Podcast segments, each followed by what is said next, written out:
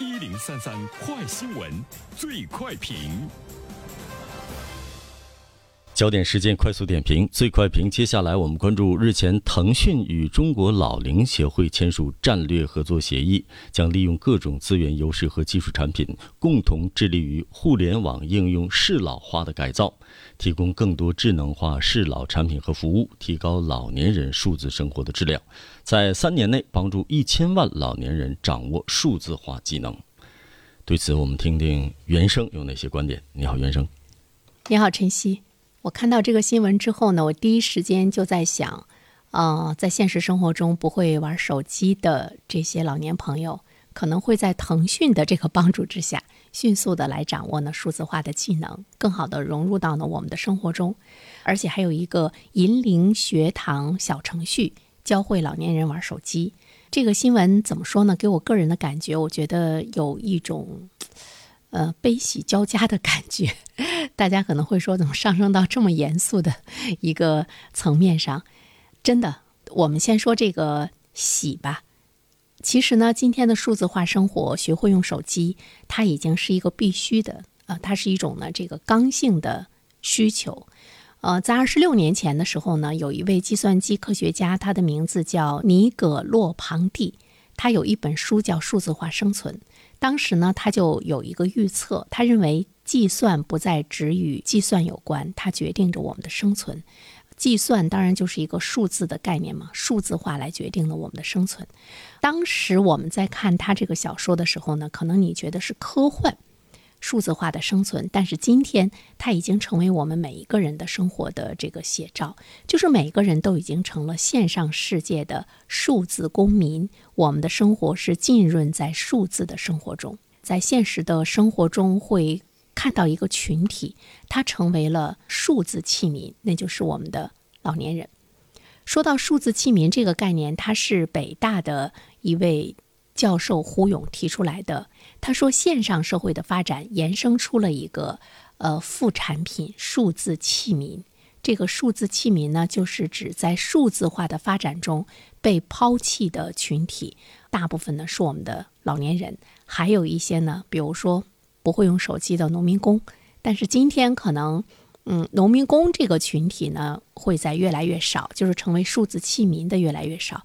但是老年人是一个你无法去忽视的这样一个群体，因为没有带手机，他无法领取养老金。今天因为没有带手机，你可能不能够进入到很多的公共的场所，像商场啊等等，包括电影院呢，哎，都要呢看你的健康码。如果你没有手机，你不会用的话。那你就是被抛弃的，他们就是呢数字器民，这个呢已经成为一种现实，而且呢我们还会看到数字生活它越来越会融入到我们的社会机理，而且呢提高效率成为社会的一个主旋律。所以说呢，对于老年人来讲，如果你不是一个数字公民的话，其实你会觉得这个社会呢离你越来越远。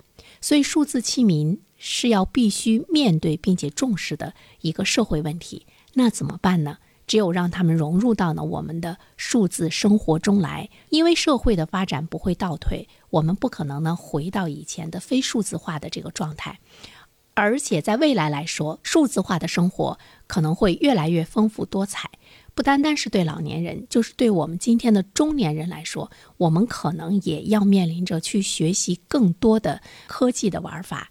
科技的手段，要学习更多的科技的技能，我们才能够跟上社会的步伐，跟上年轻人的步伐。你和你的子女，甚至于呢，呃，这个第三代，才能有更多的共同的语言和交流。要不然的话呢，今天的中年人也会沦为以后的这个数字器民。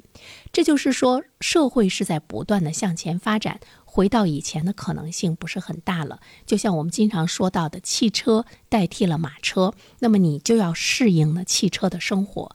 那么很多的国家和民族就成为了这个汽车上的国家、汽车上的民族。你想再回到马车时代已经不可能了。试想一下，今天的大街上有一辆马车在哒哒哒的走，很多人都会呢发出惊恐的喊叫声。所以呢，数字化的生活。的确，在未来来说，越来越会加重呢我们今天的这样的一种的生活的状态，它会给今天的生活赋能，它也是二十一世纪社会发展的主要的动力之一。在整个的社会中，它会呢引发很多根本性的变化，让人类从工业化时代迈向网络化时代。所说的这种根本性的变化，就是我们生活的方方面面都和数字、都和手机发生着呢紧密的联系。最近有一部电影《风暴》呢，特别的火爆哈，也是大家比较喜欢的朱一龙担任的这个主演。他的父亲在退休之后呢，去看他，想给他买一份礼物，到这个呃商场去买完之后呢，他要付现金，拿出一百元的现金，服务员就说没有零钱找，你扫二维码。这个老人就特别的生气哈，他不会呀，他就把这个钱拍在了柜台上，说拒绝收人民币是违法的啊，我中国人，我怎么还还用不了人民币了？给我找零钱。呃，后来把这个服务员给吓了一跳，呃。当然，我们看到这个场景的时候，不知道大家内心的这个是非和对错的判断是什么。就是在未来来说，即便是拒绝收人民币是违法的，但是我们也会看到越来越多的地方，它就是呢用二维码来这个收款。所以，对于我们的老年人来讲，我们的科技怎么样来表达一份善意？让他们融入到今天的科技生活。那我们今天说的这个新闻呢，我们说腾讯和中国老龄协会签署战略合作协议，它呢就是这个科技界对。弱势者的一种人文关怀，它应该是一个社会最值得珍视的一个品质之一，也是呢科技界始终追求的一种高尚的目标，就是科技要对弱势群体表达善意。所以嘛，腾讯它在三年之内要帮助一千万的老年人掌握数字化的这个技能。刚才我们说了这么多的这个喜，那么我们再来说一下悲。真正的掌握了这个手机之后，对于我们的老年人来说，它融入了社会，但是也给他们带来了一些更多的痛苦，就是这个弊端。比如说，老年人会出现很多的身体的问题，肩颈。用眼过度给他们的身体所带来的巨大的这种危害，因为手机对他们来讲太新鲜了，没有见过，甚至于呢，里面很多的内容让他们心花怒放，进入到了一个完全的崭新的世界。今天的手机不单单是青少年沉迷，老年人恐怕沉迷的是更厉害。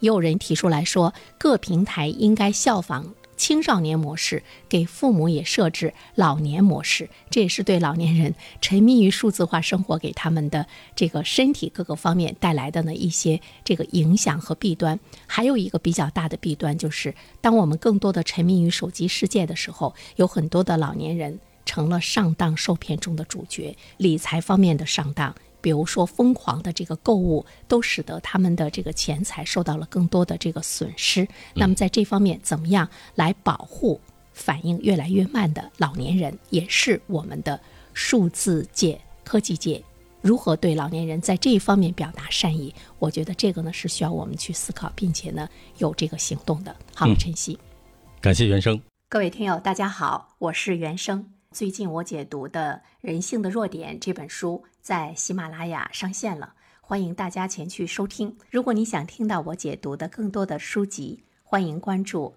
原声读书小程序。谢谢你。